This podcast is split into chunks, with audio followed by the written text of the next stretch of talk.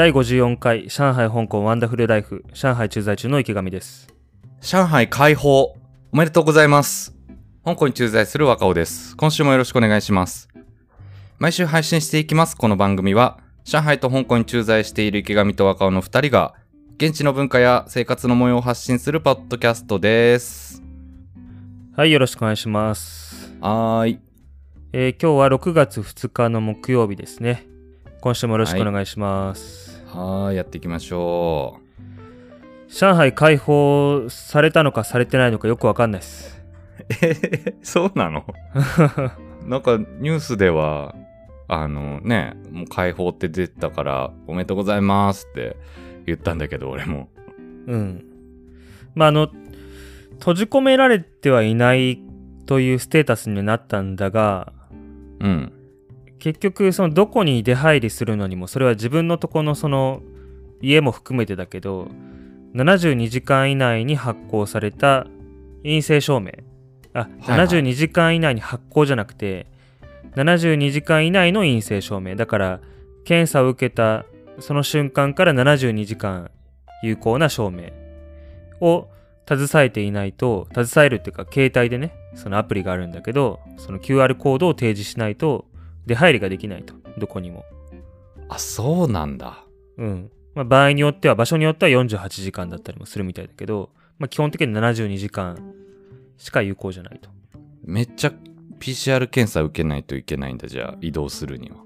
そうそうそう。でその PCR 検査場っていうのも限られててまあ限られててというかかなりたくさん俺まだ実は外に出てないからわからないんだけどその交差点とかねいろんなところにその公園とか大きなショッピングモールとかに PCR 検査会場がプレハブ小屋みたいなですね。前も説明したと思うけどそういうのが設置されているみたいなんだけど、うん、まあ、いかんせん上海なので全体で2500万人住んでるからあのまああの並ぶんですよとにかく。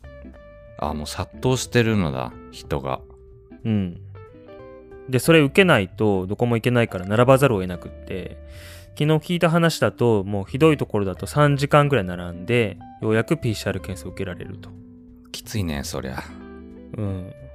でうちは幸いなことにその商区のね集合住宅の中にその検査場が設けられたからそこで受ければいいんだけどそれにしてもね昨日はね検査員の方が予定の時間になっても現れないっていうことになってそんなこともある。長蛇の列を作っておきながらもう一旦解散ってことになって後ろの方に並んでると何が起こってるか分かんないんだけどなんか 検査員の人来てない来てないらしいよってことになってもう一回家帰りましょうと。いやそれもう予定も立てらんないよねそうなってくると。いや無理だよもう。ほんで昨日のうちに検査もし受けられてなかったらどうなったかっていうとえーっ、とね直近で PCR 検査受けたのがあの全体で強制的に受けさせられた5月30日が最後だから今日の朝でもう72時間経過しちゃうんだよね、PCR 検査の結果が、うん。はい。だからえーっ、とそう。だから昨日の夜受けてないと今朝からもう外出できない状態になってると。あそうなんだ。えそれはそのたて例えば何スーパーとかも行けないの？買い物とかあいけないと思いますね。マジか。スーパーに入ろうと思うとそのスーパーだけじゃないんだけどそのその場所場所ごとに QR コードがこう貼られていてそれをスキャンしてスキャンするとこの人はあの安全ですと、はいはいはい感染のリスクが低い人ですっていう緑色の QR コードが表示されてそれを係員さんだったりあのスキャン用の機械とかに読み取らせ読み取らせるとやっと入れるのよ。はいはいはいはい、うん、もうスーパーとかお店とか会社とか全部ね、至るところにその、俺も出てないからわかんないんだけど、至るところにその QR コードが 貼られていて、それを読み取らないと入れないと。という状態であるようだということですね。であるようだと。伝聞情報。そうそうそう。で、ショークの中に QR、あ、PCR、ややこしいな。PCR が受けられるようになってるので、僕らはまだいいんだけど、ショークの中にない場合は、出たと、で、外で受けないといけないね。外で受けないといけないんだけど、外で受けようと思って外に出たら帰ってこれなくなると。理論上は。あのだってそ陰性証明がないから入れない。ああ、そうか。そうか、そうか。その、再び自分の家に入るために提示する陰性証明がないから入れないっていう矛盾が生じるんだ。そう。ほんで、まあ実際のところどうなんだろうね。その抗原検査との組み合わせで、まあ入っていいよとかそういう運用になると、なってると思うんだけど、さすがに。ああ、じゃあ、何その、現在の池上は、結局散歩もできない状態ってこと？えっとね、現在はできるようになってます。というのも、昨日の夜、あのなんとかして受けられて、検査員さん、そうなんだ。後から来たので受けられて、家族4人でみんなで受けて、でね、ただ、気をつけないといけないのが、検査結果が携帯に届くまでに、どのぐらい時間かかるのかっていうのがわからないのよ。なかなか。ああ、はいはい。で、今回のケースだと、これ長くかかった方なんだけど、24時間かかりました。うおーそれ届かないと、あれだよね、うかつに外に出られないね。あの、締め出し食らっちゃうから。まあ、これからは、あのー陰性証明を持ってる間に次の PCR 検査を受けるっていう風にしていくので、まあ、要は2日おきに受けると。はいはい、はい。2日ないし3日おきに受けると。うん。ということになるので、その、常に陰性証明が有効な状態でキープするってことになると思うんだけど、今日はだから出られなかったね。あの、昨日の夜受けたので24時間後に出たから、それまでは何も持ってない状態。有効な陰性証明がない状態だったから今日は出られなかった。なるほどね、そうか。それがないと、別にどっか建物にも外で入りません、買い物もしません、ただ散歩するだけですっていうのすらダメなんだね、陰性証明が出てないと。家に入れなくなっちゃうから。うんそうだね。まあ、家に入るところでなんとか工夫できれば別に散歩する分には何もスキャンする必要ないから別に構わないと思うけど、バスとか乗れないね。地下鉄にも乗れないし。うーん、あ、そっか。バス、地下鉄も何？スキャンが必要なの？もちろんもちろん。あ、そうなんだ。うん。そう。それバスなんかはね、まだ、あのー間引き運転してるみたいで、あのーまあ、一人一人そのスキャンして確認していくから結構時間かかったみたいよ。まあ、時間かかるだろうね。効率悪そうだもん。今聞いてるだけで。うん。で、うちの会社のビルもおそらく入れるようになってるんだと思うんだけど、なんかね、えっ、と、そのビルのグループチャットで、誓約書とか、その、いろいろ必要な書類を出してから、あの、事務所での勤務を再開してくださいみたいなことが書かれていて、で、それ見るとなんか、その場所の QR コード自体を会社ごとに用意して、その各室の玄関に貼っておいてくださいみたいなことが書かれてて、ちょっと中国語で全部書かれてるし、細々と書いてあったから、ちょっともう、お手上げになって、その、担当の人に見てもらってるんだけど、なんかめんどくさいなと思思って、うん。めんどくさそうだね。ううん。ん。あ、そうか。事務所には、えっと、池上一人しかいないんだっけ？今はどの道。そうなんよ。だから、な、どうすりゃええねん状態ってことね。そうだね。まあ、どうすりゃええねんっていうか、まあ、ちゃんと見たらわかるんだろうけども、めんどくさいし、行くメリットがあんまり見出せないから。まあまあ、必要がなければね、家でうんリモートワークでいいもんね。うん。そう。そうなんですよ。で、どうなんだろうね。その場所、その場所ごとにその読み込まないと入れなくなってるってことで、一応その管理が厳格化してるんですよね。ロックダウン前に比べて。おー、だから管理が厳格か。うん。だからそういうその濃厚接触者の人と接触する、してしまった時に確実に補足されるんで、事務所に出た時に事務所で封鎖されてしまうリスクが高くなってるのか、それともそれだけ管理が厳しくなってるから、そういうリスクが低くなってると見るのか、どっちが正しいのかわからないんだけど、あー、そうか。例えば、事務所に池上が行った時に同じビルでなんかたまたま感染者が出てたら、そのまま閉じ込められる恐れがあるかもしれないってこと？そうそうそう。いや、それはね、あの今までもそうだったんよ。あ、今までもそうか。今までもずっとそうだったんだけど、これだけ厳しくなったらそういうなんか、なんだろう、見落としてもらえる可能性がほぼゼロだから、今でもその監視カメラとかでね、この人マスクつけてなかったとかつけてたとか、すれ違ってるとかすれ違ってないとか、そういうのでなんか濃厚接触者調べたみたいなんだけど、はいはいはい。うん。はい。ああ、そういうことね。うん。そうなんですよ。じゃあ、まあ、解放じゃ解放だけど、かなり厳しい条件付きの解放っていうことですね。うん。まあ、他の国でこれをやったらもうこれすなわちロックダウンと言ってもいいぐらいの管理を 行ってると思う。確かにね。どこが解放なんだっていう感じになっちゃうよね、他の国だと。で店内で飲食とか禁止だしね、まだ。あ、そうなんだ。うん食えないんだ。まだ外食は。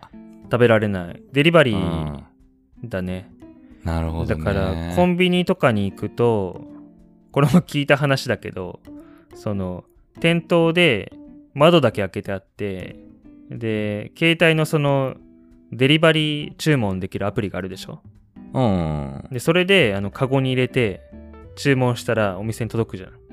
え？でそれを見てお店の人が、いや、そりゃそうでしょ。その、家にいて注文するときってその、そのコンビニに注文するときってさ、あの、選択して購入して注文するじゃん。で、それをあのバイクの人が取りに行って家まで持ってきてくれるんだけど、ああ、そうだね。うん。うんでお店に行って注文したかったら、お店の前でそのアプリ開いて注文して、カゴに入れてチェックアウトして、そしたらそのその情報がお店に行って、目の前にいる店員さんに届いて、あ、これ牛乳と卵欲しいのねって言ったら、取ってきてくれて、それを入って渡すっていう。いや、どういうこと？いや、何それ？な、あ、直接店の中で買えないから、うんアプリで店の前で注文して店員さんに持ってきてもらうしかないってこと？それが一番楽なんだろうね。そこで会計もできるし。あれ？もしもーし。えー、ちょっと毎度恒例の電波遮断状態に今なってしまったようですね。ネットワークトラブルで。池上が笑顔のまま固まっております、今。あ、もしもし？もしもーし。はいはいはい。ああ、オッケーオッケーオッケー。うん。ちょっと今、止まりました、一瞬。ちょっとね、止まっちゃったんですけど、えっと、そのなんか仕組みが、注文の仕組みが俺よくまだ理解できてないんだけど、うん。その、で店の中に入れないからってこと？アプリそうそうをそうそう。うん。使わなきゃいけない理由って。うん。あ、そういうことね。なるほどね。うん本当な、コンビニですら店の中入れないの？なんか入れないところが多いみたいよ。あ、そうか。伝聞情報だもんね。そうそうそう実際はまだ。そうまだ出てないか。ら。うん。出られなかった。ついさっき陰性証明出たばっかでまだ出られなかった男だもんね。明日は出ようと思ってるけどね。明日ねさ。すがに。うん。いや、ちょっと、もう本当の意味での外の空気を吸えるね、じゃあ明日。うん。そうだね。うん。ショークの外の空気。うん。うん。ちょっと感動して泣いちゃうかもしれない。感動して。なんかねみ、みんな言ってるんだけど、ちょっとね、複雑な感情というか、解放されたこと自体は喜びなんだけど、嬉しいんだけど、うん。あの、緊張するんだよね、外に出るのが。で、なんか、いざ出てもいいよって言われると出たくないというか、ああ、もう長らくもうめんどくさい。閉鎖環境にいたから、うん、急にオー仕プンな。事するのみたいな。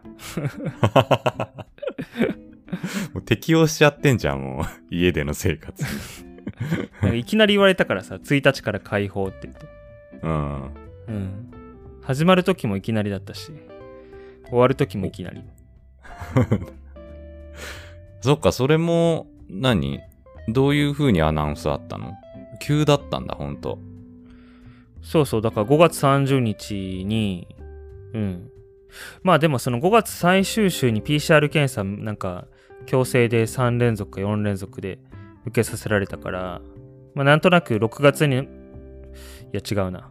6月になったら、なんだっけ、6月1日から6月中旬下旬にかけて感染状況を見定めながら平常化していきますっていうのはあらあらかじめ言われてたんだよね。うんうんうんただ6月1日から6月中下旬にかけてってそれ6月全部じゃねえかと思って。みんな聞いて。いつだよっうん。て。6月のどこだよっていうね。そうそうそう。いや本当にそう言ってたから。いやどこなんだよって思いながら待ってたんだけど、まあ、理論理論上6月1日から解放される可能性があるということになっていたので5月最終週に PCR 検査がこう重点的に行われて、で多分1日何かしら緩和されるんだろうなと思ってるところに5月30日の夕方かな記者会見があって1日からも解放しますと。でこれまでは市の政府がいろいろ言っても結局そのあの居民委員会っていうのがあってその街道単位であのまああれですよその行政区分があるね行政組織があってそこが感染者出してしまうと自分たちの落ち度になるから、えー市が市の政府が言ってることよりも一段厳しくするということがあって実際には誰も出られないという状況になっちゃってたんだけど30日の発表の時は、えーもういかなる組織や個人であっても居民委員会であっても住民の自由な出入りを妨げてはならないという言い方をしてくれたのであこれは本当に解放されるんだなと。ああ、ついにね。うん、っていうのが5月30日に起きて今に至ると。はいはいはい。実際、あの、動体コロナだっけ？あの、隔離されてない人たちのコロナ感染者数ってのは、もうなんかゼロもしくはゼロに近い数字になってたの？うん、あの、しばらくずっとゼロだった。あの、いつだっけ？な、29日かなんかにちょっとポツッと出て、出たんだけど、うん。0から1になっちゃいましたねって、解放できませんっていう話にはならなくて、あの、ロックダウンが始まる前もそうだったんだけど、感染者が出たエリアは、中リスクエリア、高リスクエリアっていう管理になって、そこ2週間封鎖されると。うん。で、その人が行動したエリアも全部特定されて、消毒されて封鎖される。で、そういう運用でやりますってことになって、まあ、そこはもう局地的にロックダウンされるということになって、はいはいうん。まあ、一応その、どういう基準なのか知らないけど、その5名以下だからどうことかあるのかもしれないけど、動体ゼロコロナは達成されてる状態にあるということになって、なんか動体ゼロコロナじゃなくて社会面、社会面ゼロコロナとかなんかもう言葉の使い方がまた途中で変わってて、もう全然ついていけないんだけど、要はまあ大丈夫ですよ状態になって。うんなるほど、なるほど。うん社会面ゼロコロナ。ええ 何をもって社会面なのかちょっとわかんないんだけど、まあ、いろんな 理屈付けがあったのかな。なうんんか多分ね、うん多分その中央の方針と上海の理屈をこううまく噛み合わせるためにいろんな説明が編み出されたんだろうと思うんだけど、まあ、うん。まああんま興味ないから。まあでも行政側の人たちは調整にすごい頑張ったってことなんかもね。うん。まうんあ大変だったと思いますよ。うん。はい。いや、まあでも、まあまあ、条件付きとはいえね、ええ、よかったですね、ついに。うん。外出られますね。シャバに出られますね。そうそううん。いつ終わるのかわからないっていうのと、食事が、食事を自分で確保しなければならないという、その2つの二重苦だったから、まあ、それが解消されて、ううん。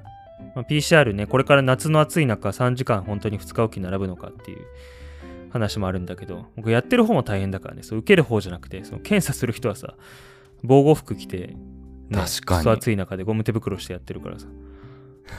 た倒れちゃう。熱中症になっちゃう、その人こそ。うん。で、ショークの PCR もさ、そのまあ、実際に綿棒でこう、喉の奥をこじこじする人以外も、ボランティアだと思うんだけど、その住民の方のね、その。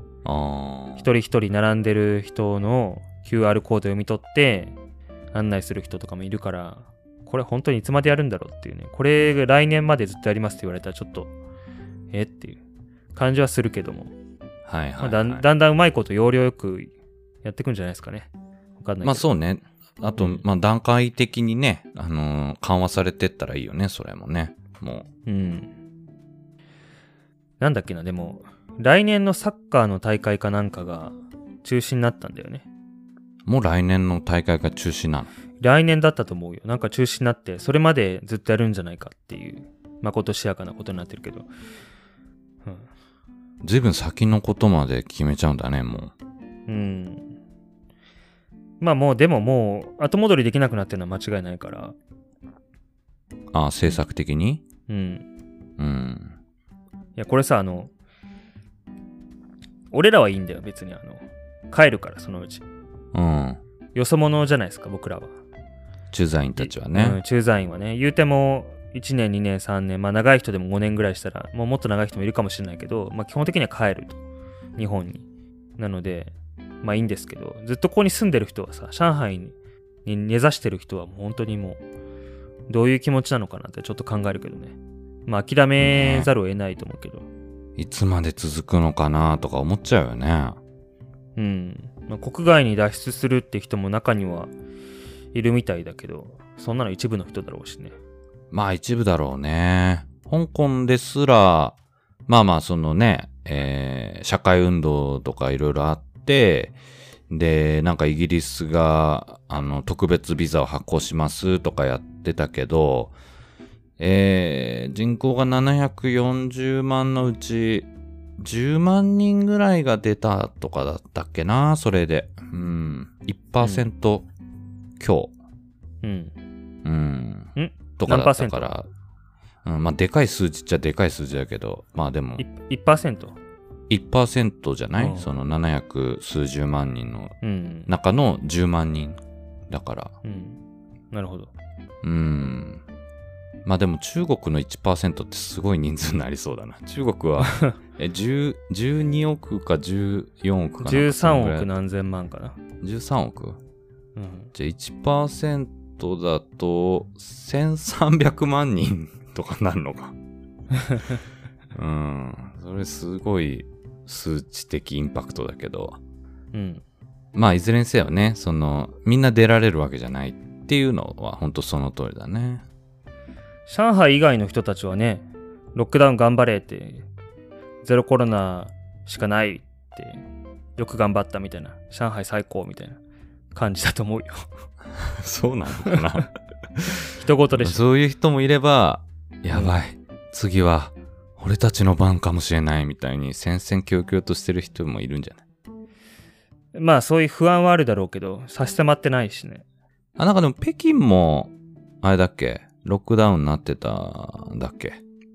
北京はロックダウンというか、まあロックダウンまでいかないように必死で抑え込んでたんじゃない？ああ、そうなんだ。うん。まあ、出勤停止とか地下鉄止めるとかそういう話だと思うけど、はいはいはいはい。まあちょっとロッロックダウンっていう言葉がね、あの、それはもうロックダウンじゃないかっていうレベルまでいってると思うけど、まああの、全員強制的に部屋から出られません状態は言ってないと思うよ。なるほど。うん。もう、だから、中国のその上海のね、この2ヶ月間のロックダウンっていうのがもう、なんかロックダウン以上のものを事実上指していたという 状況だもんね。うん。ロックダウン、孫、孫ことなきロックダウンだったね、上海は。うん、本当に厳格なロックダウンだったね。うん。はい。はい。まあ、あれですね。楽しみですね。じゃあ、明日からがね。そうだね。まあ徐々に PCR の体制が整っていくことを期待してますけど、まあ楽しみですね。外に出れるから。家の裏のショッピングモールに行きたいな。見えるんだまずはね、こう、徐々に徐々に慣らしていくぐらいがいいからね。いきなりね、いろんなとこ行くと、体と脳がびっくりしちゃうから。ちょっとね、あの、自分でわかんないんだけどね、だいぶ、あの、心に傷を負ってるんだよね。みんなそうだと思うけど。何だったんだって 2, 2ヶ月失ってるからさ。まあそうだよね。それは、ネガティブな気持ちにもなるよね。うん。うん。そう、だから若尾なんかこう毎週話してるからまだいいけどさ、うん何も知らない日本の人にロックダウン解除されたねおめでとうとか、ま、なんだろういきなり言われるとは？みたいな。どっからせどっから説明したらいいんですか？みたいな。やめてもらえます？おめでとうで片付けられるもんじゃねえんだぞ、みたいな。うん。という気持ちになります。うん。何か深いものを、あれですね、投げかけられたような感じですね。はいまうん。あはい大丈夫ですはい。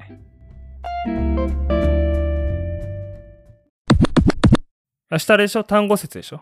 そっちもあ、そうそうそう。あのーねえ、えー去年もポッドキャストで話した覚えがあるけど、まあ、いわゆるあの日本の単語の節句でおなじみ、えー単語節が、まあ、あの、旧暦のね、5月5日っていうことで、それが今年は、あー新暦上では、まあ、6月3日に当たるので、まあ、明日金曜日が、えー香港休みなんだけど、中国は単語節は、どうなんだっけ？あるんだっけ？ないんだっけ？あるよ。休み。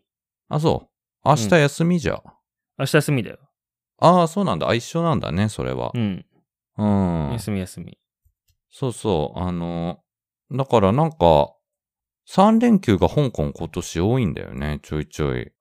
あの、ね、イースターとかもあったし、あの、ブッダのなんか、誕生日みたいなのも先月あったし、それ確か3連休だったから、いずれも。4連休とうん。か3連休とか、結構土日につながってる休みが多くて、で、あの、単語節は、あの、別名ドラゴンボートフェスティバルね。去年はい。も話したけど、まあなんかその、なんだっけ、うんその、元々のお単語説の由来の部分で、その竜の頭をこう、模したなんか船が出てきて、まあ、あの、それが、を、それをモチーフに、実際にボートのレースをする日っていう、まあそういうお祝いをする慣例になって、で、まあちょっとコロナで、この1、2年は、あんまり大々的にはできてなかったみたいだけど、明日は、あの、大きなボートレースが、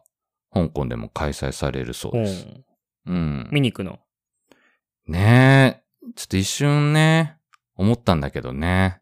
めんどくさい。でも、うん、なんかもう一人の俺が、暑いんじゃないのか？って今言っても。大丈夫か？熱中症になったらどうするんだ？うん。いいね。スマホだって途中で電池切れるんじゃないのか？とか。何それ？大丈夫か？それで納得しちゃうもう一人の若尾がやばい。あ、そっか、電池切れるわ。らヒリヒリして、あと大変なんじゃないか？とか。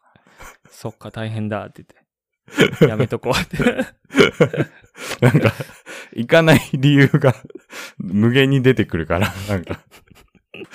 まあ、あの、そうだなと。YouTube とかでちょっと見れたらいいかなっていう 結論に至ったんだけど。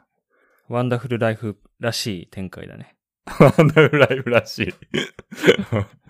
本来は行って体験してこいよって話なんだけどね。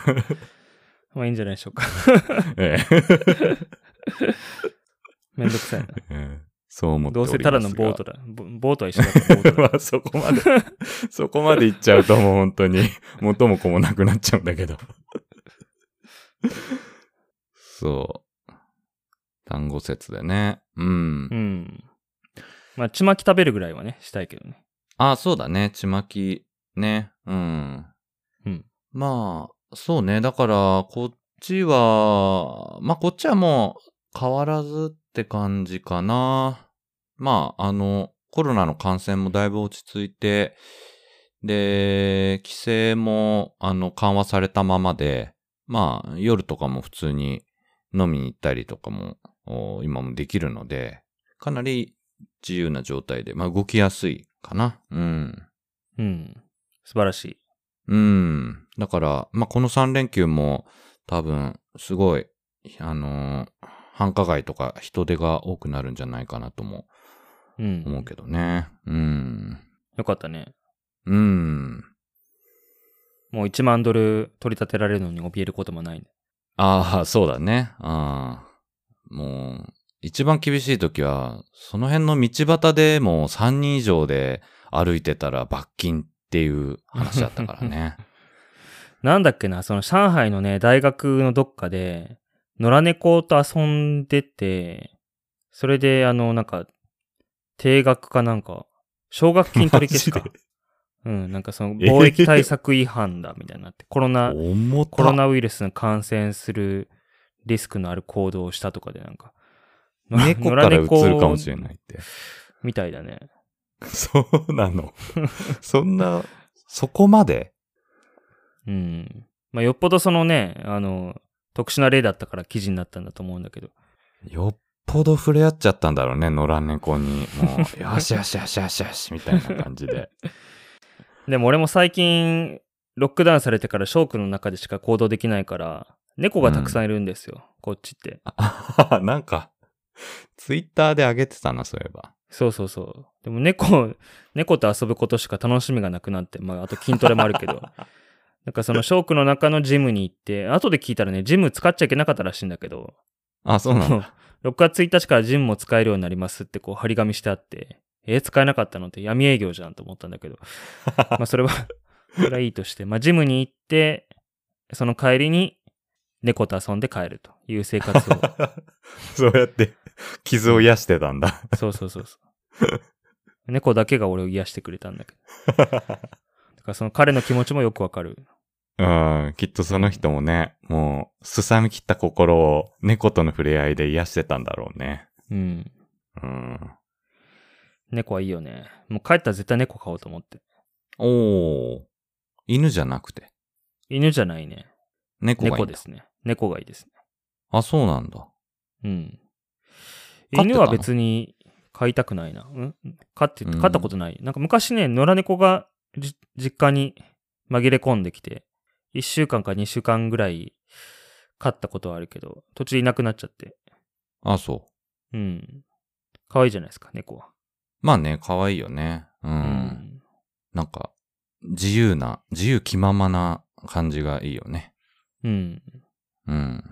はい。そうか。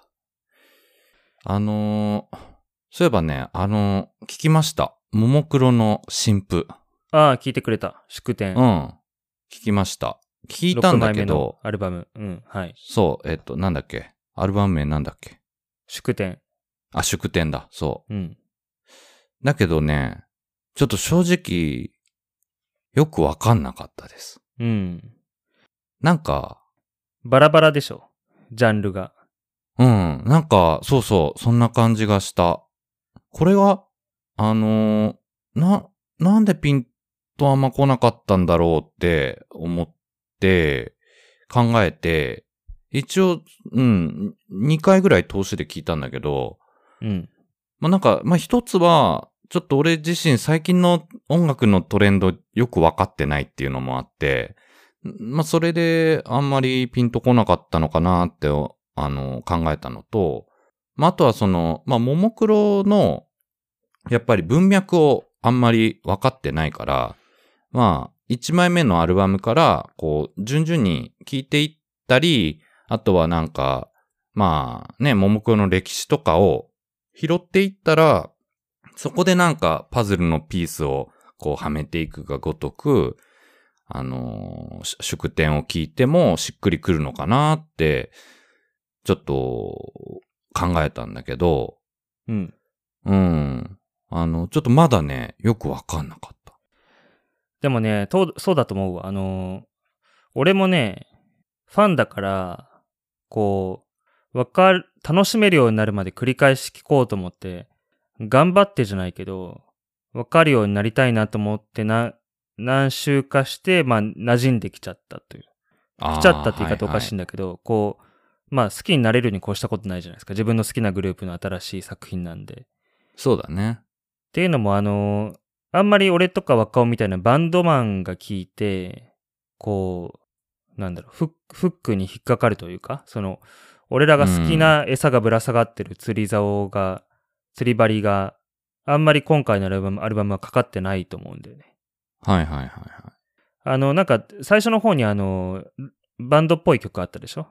ああ、うん、あったね。あの曲なんかもき一回聴いたらもう好きだったけど、うん、うん。確かに。他のね、他のアルバムはそんなことないんだよね。今回は結構、本当に若尾が言った通りで、最近の音楽に慣れ親しんでる人が聞くと、こうなんかスッとくるのかなと思いながら俺も聞いてた。うんうんうんうんうん。うん。やっぱり、そうだね。そっか。うんどうぞ。あ、いや、その、聞いていく中で、なんか、楽しむヒントをこう拾ってった感じなんだ、池上も。この曲はここが美味しいポイントなんじゃねえかとか。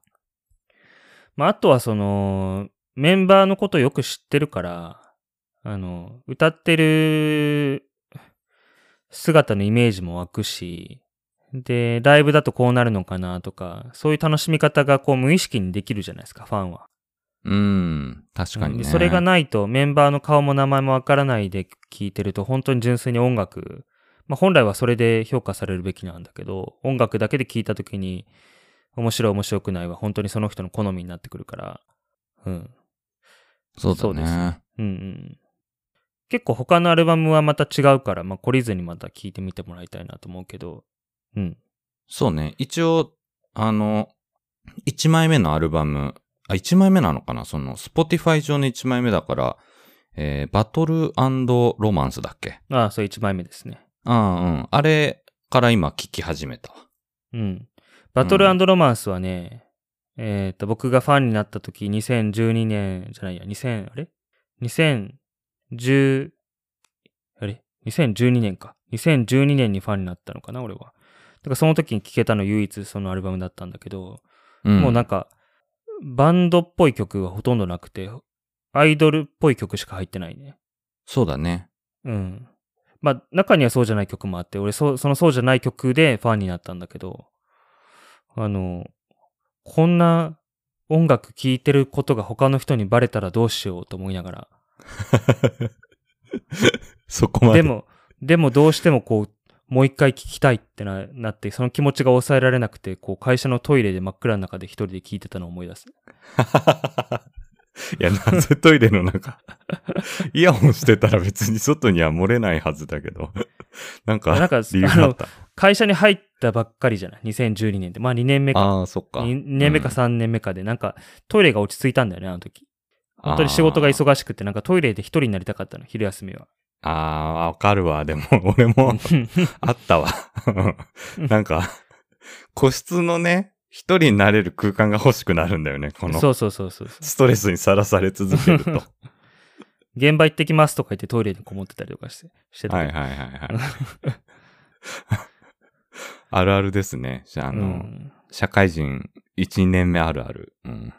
そう、だからあの時のすさんだ心にそのアイドルソングが染みたんだよね、なんか。なるほどね。歌が上手い確とか下手とかじゃないんだよ、あの、あの、なんか魅力がね。うん。うん。いや、まさに、よ。うん。こう元気にね、あの、なるような聴いてて曲だから、あ、やっぱ原点こうなんだなっていうふうに思った。まだちょっとバトルロマンスしか聴いてなくて、その、それ以降のはこれから聴いていこうと思うんだけど。うん。うん。まあ、その延長線上で2枚目もあるんだけど、2枚目はもうちょっと音楽的に楽しめるようになっていて、で、まあ、そうだね。3枚目、4枚目になるともう完全にその、多分俺ら好みの音楽が増えてる。ああ、そうなんだ。うん。うんで、5枚目は3年前かな？出たやつだけど。5枚目と6枚目の今回のアルバムのテイストは若干似てるとは思うね。うんうんうんうんうん。で、5枚目はすごい好きなんだけどね。なんだろうな。今回の方が多分、こう、世の中的には受け入れられやすいのかなと思いながら、かえってそれが、俺あんまり最初に聞いた時に同じようにピンとこなくって、うん。うん。と思ったんだけど、世の中的には今回のアルバムの方が多分聞きやすいんじゃないかなと思うね。そうなんだねう。んうん。うーん。はい。なんか、あの、前、池上が言ってた、もっとももクロの良さ伝えたいみたいな言ってたのは、どういう部分なの？ちなみに。うん。なんだろうな。そうだからね、リスナーの FF さんから普通歌というか質問をいただいてて、池上がももクロにハマったきっかけは何ですかって教えてくださいっていうことなんだけど、やっぱりライブ映像なんだよね。ライブなんだよね。うん。はいはいはあの、まあ、CD で音源聞いてもいいんだけど、そのメンバーが歌って踊ってるその姿そのものをこう、ひょ、えーなん、なんて言うんだっけ？日本語出てこない。えっと、まあ、きっかけがあって見たんだけど、い。うん。それを見た瞬間にもう、うわってなって、な、なにこれってなって。ライブがいいんだ。うん。なるほどね。今まで、まあいろんなバンドとかね、古いのから新しいのまでいろいろ聞いてきたし、もちろんライブハウスとかコンサート会場とかもね、しょっちゅう他もしてると思うけど言ってたけど、うん。こうなんか今まで見たことのないものを見てしまったっていう感じがあって、そうなんだ。うん。とにかくキラキラしてるというか、それは、パフォーマンスから演出から、もう、全部ひっくるめてって感じ。ひっくるめてだね。う。こうんとにかくまっすぐにひたむきにやっているというね。で、会場もそれでもう、なんだろう。まあなんか、宗教的なというか。もう全体が、こう、一つにまとまってる空間というか。何これ？あーと思って。もうん。ももクロの空気感みたいな。それが支配ししているみたいうん。な。はい、で、結構ね、アウェーの会場とかに飛び込んでいくことも当時、まあ今もそうかもしれないけど、多かったんだけど、ああ、の初めての会場ですみたいな。とか、その他のイベントにいきなり登場するとかね。ああ、そうかそうか。誰かのイベントで時間をもらって、ライブやるってことね。うん。で、そういう時でも、必ず何かしら爪痕を残すようなところがあって、はいはいはい。うん、実際、ライブがすごいんだよね。今まで覚えてるのは、これさすがに振り返ったらちょっとどうなんだろうと思うんだけど、オズフェスが日本に初めて来た。時、オズフェスって皆さん知らないか知ってるかあれだけど、あの、オジー・オズボーンっていうあの、ブラック・サバスっていう、まあ、70年代のハード、えヘビーメタルの一番最初のバンドと言ってもいいと思うんだけど、そこ、そのフロントマンのオジー・オズボーンっていうね、あの、メタル界で最も有名な人が企画企画をしてる、その、まあ、ロックメタルフェスですね。はいはいはい。が初めて日本に上陸した時に、ももクロが出たんですよ。オズフェスに。そこにももクロが、あの、オファーかかってるんだね。そう。まず。で、俺も今思い出しながら言いながら思ったけど、さすがにそれはないわと。その、うん。オズフェスだからね。あの、オズフェスが日本に来るって時に、こう、メタルが好きな、オズフェス出るようなバンドが好きな人たちはもう、ほとんどみんな怒ってるのよ。はいはい、はい。な、なめんなと。なんなんだって。ブッキングする方もどうかしてると。で、出てくるお前アイドらもルじゃねえかどうかしてると。うん。っうん。ていうところで、で、俺はもう、なんだろう。俺と食うというか。あ、もうその時には池上はもう好きだったんだ、ももクロ。もう完全に好きだったから。おう俺得状態。俺得状態で。で、なんだろう。もう、メタラの、なんか、もう多分スレイヤーの T シャツ着てたと思うんだけど、そこになんかももクロのグッズを羽織っていったんでね。準備万端じゃん。そう、誰が見てもそのスタンスがわかるような格好をしていって、うん。文句を言わせないっていうことで。誰も言わないよ。そう。で、その空気ね、今思い出しても痺れるけど、リーダーの桃田かな子さんが、あの、見てから決めろって言ったんですよ。始まる前に。一言だけ。おー。なんか。で、そこからもう一言も。も喋らずにずっとやっていったんだけど、で、その時のね、あの、表情が、メンバーの表情がね、本当に、なんだろう、まあ、なんだろうな、そこに彼女たちが来ることが正解だったのか不正解だったのかって言われたら、おそらく不正解なんだけど、あのその不正解だっていう人の気持ちも100%理解するけど、ただそこにいてパフォーマンスしてる彼女たちはもういつも以上に輝いてたんですね。はで、中にはその姿を見て、すごいなってなった人もいるだろうし、そこからファンになった人も多分いると思うんだけど、まあでもなんかそういうとこでこう、実力を出せる人たちなんですよ。その、見てから決めろっていうのは、やっぱりこう、事前にあったような、なんでメタルのフェスにアイドルが出るんだみたいな、そういう前評判に対してのメッセージっていうことなのかな？まあそうだね、その、まあ、アイドルが出るんじゃねえよっていうことに対して、いや、そもそもアイドルが何かも分かってない。そのアイドルということに対して誇りを持ってるからね、彼女たちは。うん。まず見ろと、私たちを。うん。アイドルを知らないんだったら、まずアイドルが何かっていうのを見てくださいっていうのもあるし、パフォーマンスを見てからじゃないとあの、余計なこと言言ってほしくないということだったんだけど、まあ見た上で、いや、アイドルじゃねえかっていう話はもちろんあるんだけど、うん。あの、まあ、まあ見てから言うべきだよねというだけの説得力はありましたね。で、その時のギターがね、2本いたいあの参加してくださったんですけど、ゲストミュージシャンとして。へえ。あの、あれですね、あの、僕の好きな特撮っていうバンドとか、 COALTAR OF THE DEEPERS っていうバンドのギタリスト、奈良崎さん。今回のアルバムでも曲を提供されてた奈良崎さんと、あと人間椅子の輪島さん、和ジーさんですね。はいはい、はい。人間椅子してるでしょ？人間椅子ってバンド有名だけど、そのギターの人がそれぞれ参加してギターをずっと弾いてくれてたんだけど。うん。だからまあ、その二人はすごく有名だから、なんでももクロでギター弾いてんだって思った人も多分いたと思うんだけど。なるほどね。うん。まあ実際二人、まあ奈良崎さんはもちろんだけど、わ輪島さんもギターで参加してくれてる曲があるので。はいはいはい。つながりがあるわけね、ももクロと。うんうん。そのバンドのね、有名バンドのギタリストたちと。うん。まあだから、その最初の質問に帰るけど、そもそもそのアイドルっていうのが何か分かってなかった状態で、これは何だっていう衝撃もあったし、そういう僕の今まで好きだった世界とつながってきたんだよね、応援してるうちに。うーん。で、これはもう、俺みたいな人のためにやってくれてるんだなって途中から思って、もうそっからずっと目が離せなくなって、はいはい。今に至るっていう。なるほどね。うん。でね、ファンになったタイミングもちょうどよかったんだよね、タイミングが。へえ。俺がね、ファンになった2012年の、12年だったと思うんだけど、11年じゃないと思うんだけど、12年の夏頃にファンになって、で、サマソニーね、サマーソニックっていうイベントがあるけど、あそこで、大阪にいたんだけど、サマーソニックの大阪で初めて生で見て、もうその時にもうその DVD とか買って見てたから、もう好きになってたんだけど、初めて生で見たのがサマーソニーで、で、当時彼女たちはあの、紅白に出るんだって目標を掲げて頑張ってたんですよ。はいはいはいはい。うん。で、早見あかりさんはその前に辞めちゃってるんだけど、もう紅白に出るって一緒に約束したじゃんって言いながらね。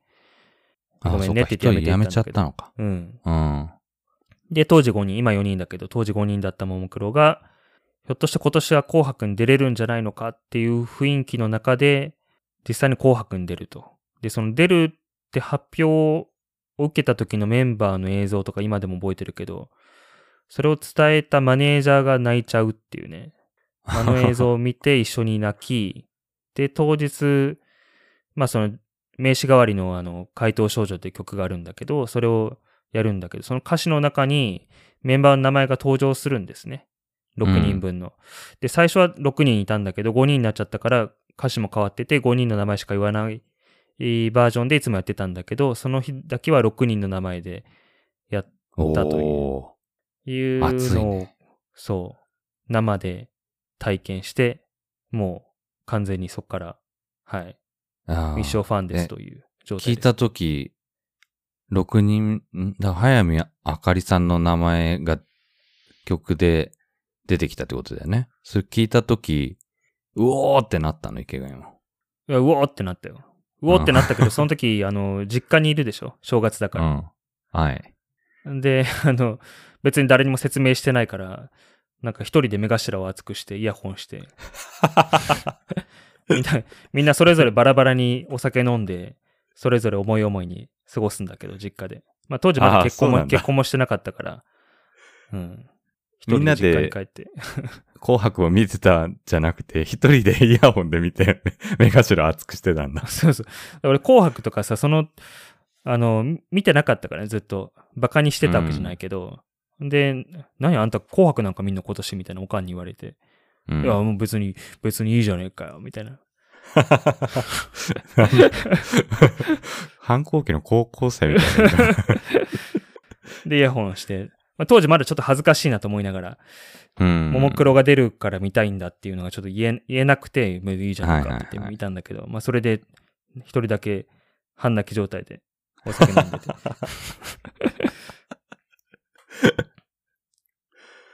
うん。って感じですね。はいなるほどね。うん。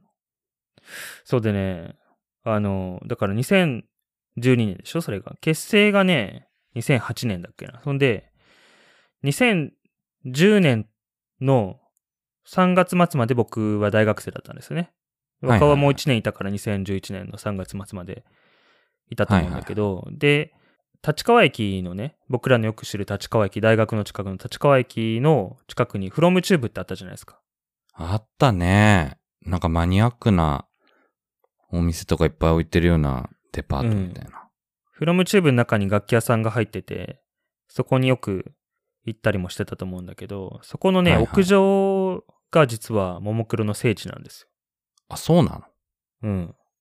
屋上でライブをよくしてて、で、壁にサインも残ってて、それはなんかアクリル板で覆われて保存されてるとかだったと思うんだけど、とにかくそこで、あの、国立競技場に行くぞとか言いながら当時何十人の観客の前でやってたんですよね。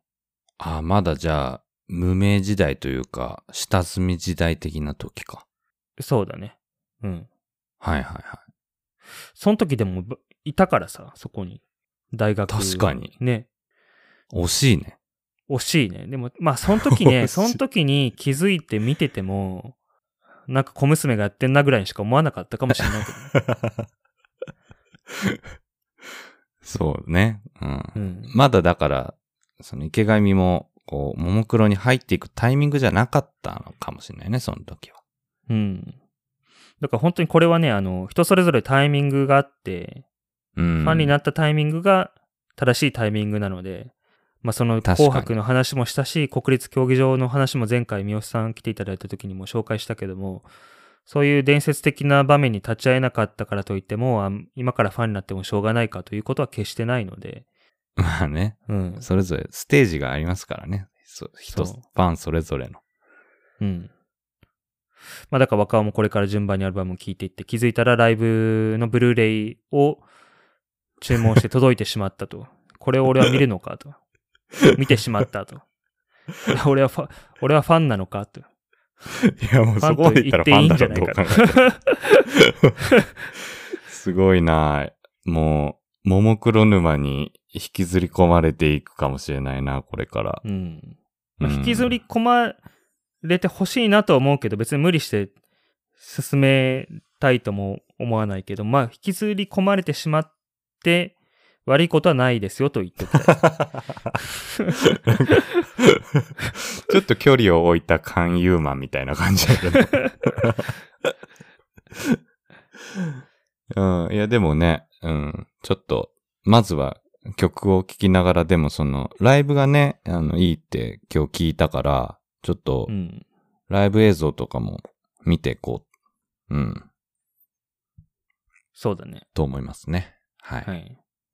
まあちょっと僕反省しないといけないのは、子供が生まれて、一人目が生まれて、あの、子育てが大変な時に変わらずにライブにお願いして行かせてもらったりとかしてて、まあその時はいいよ行ってらっしゃいって話だったんだけど、後で振り返って、あの時あなた、あの、私が大変な時にずっとモークロの応援をしてたよねっていうことになってしまって、今はもうみんなの前で、あの、聞いたり見たりできなくなったので、細々とまあ、ね。まあ、それも、もしかしたら、これから、また、うんいい思い出を作っていけるかもしれないので。はいはい。そういう風にならないようにだけ気をつけてください。なるほど。はい。わかりました。うん。はい。じゃあ、もももクロは、あれですか？まずはそんな感じですか？そうですね。はい。まあ、はいまた話すことがあれば。まあ、ちょっとまだ話しきれてないから、これ編集しながらね、聞いてて、ああれも話すんだったとかね、多分なると思うんですけど。うん。ちょっと、僕もアルバムをこれから順々に聴いていくので、また感想などなどシェアしていきたいと思います。はい、お願いします。はい。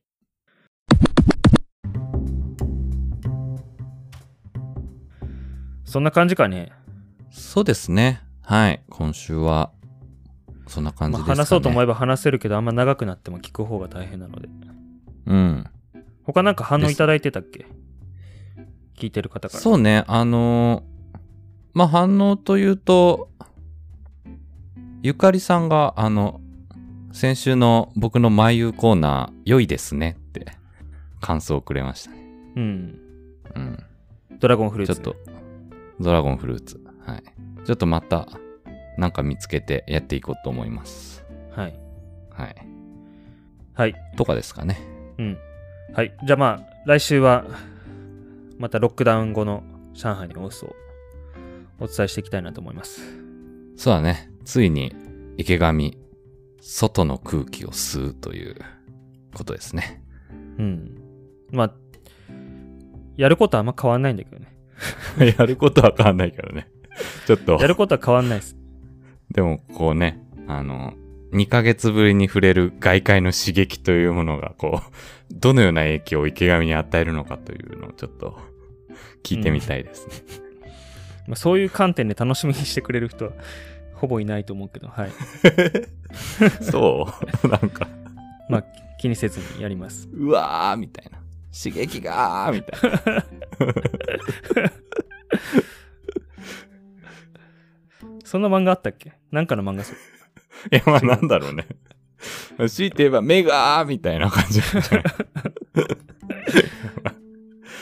わかんないけど。危険がいっぱいだからね。そうですね。はい。じゃあ今週もどうもありがとうございました。はい、ありがとうございました。はえっ、と、番組概要欄、初めて聞いていただいた方は、あの、ツイッターのアカウント載せていますので、ぜひフォローしていただければと思います。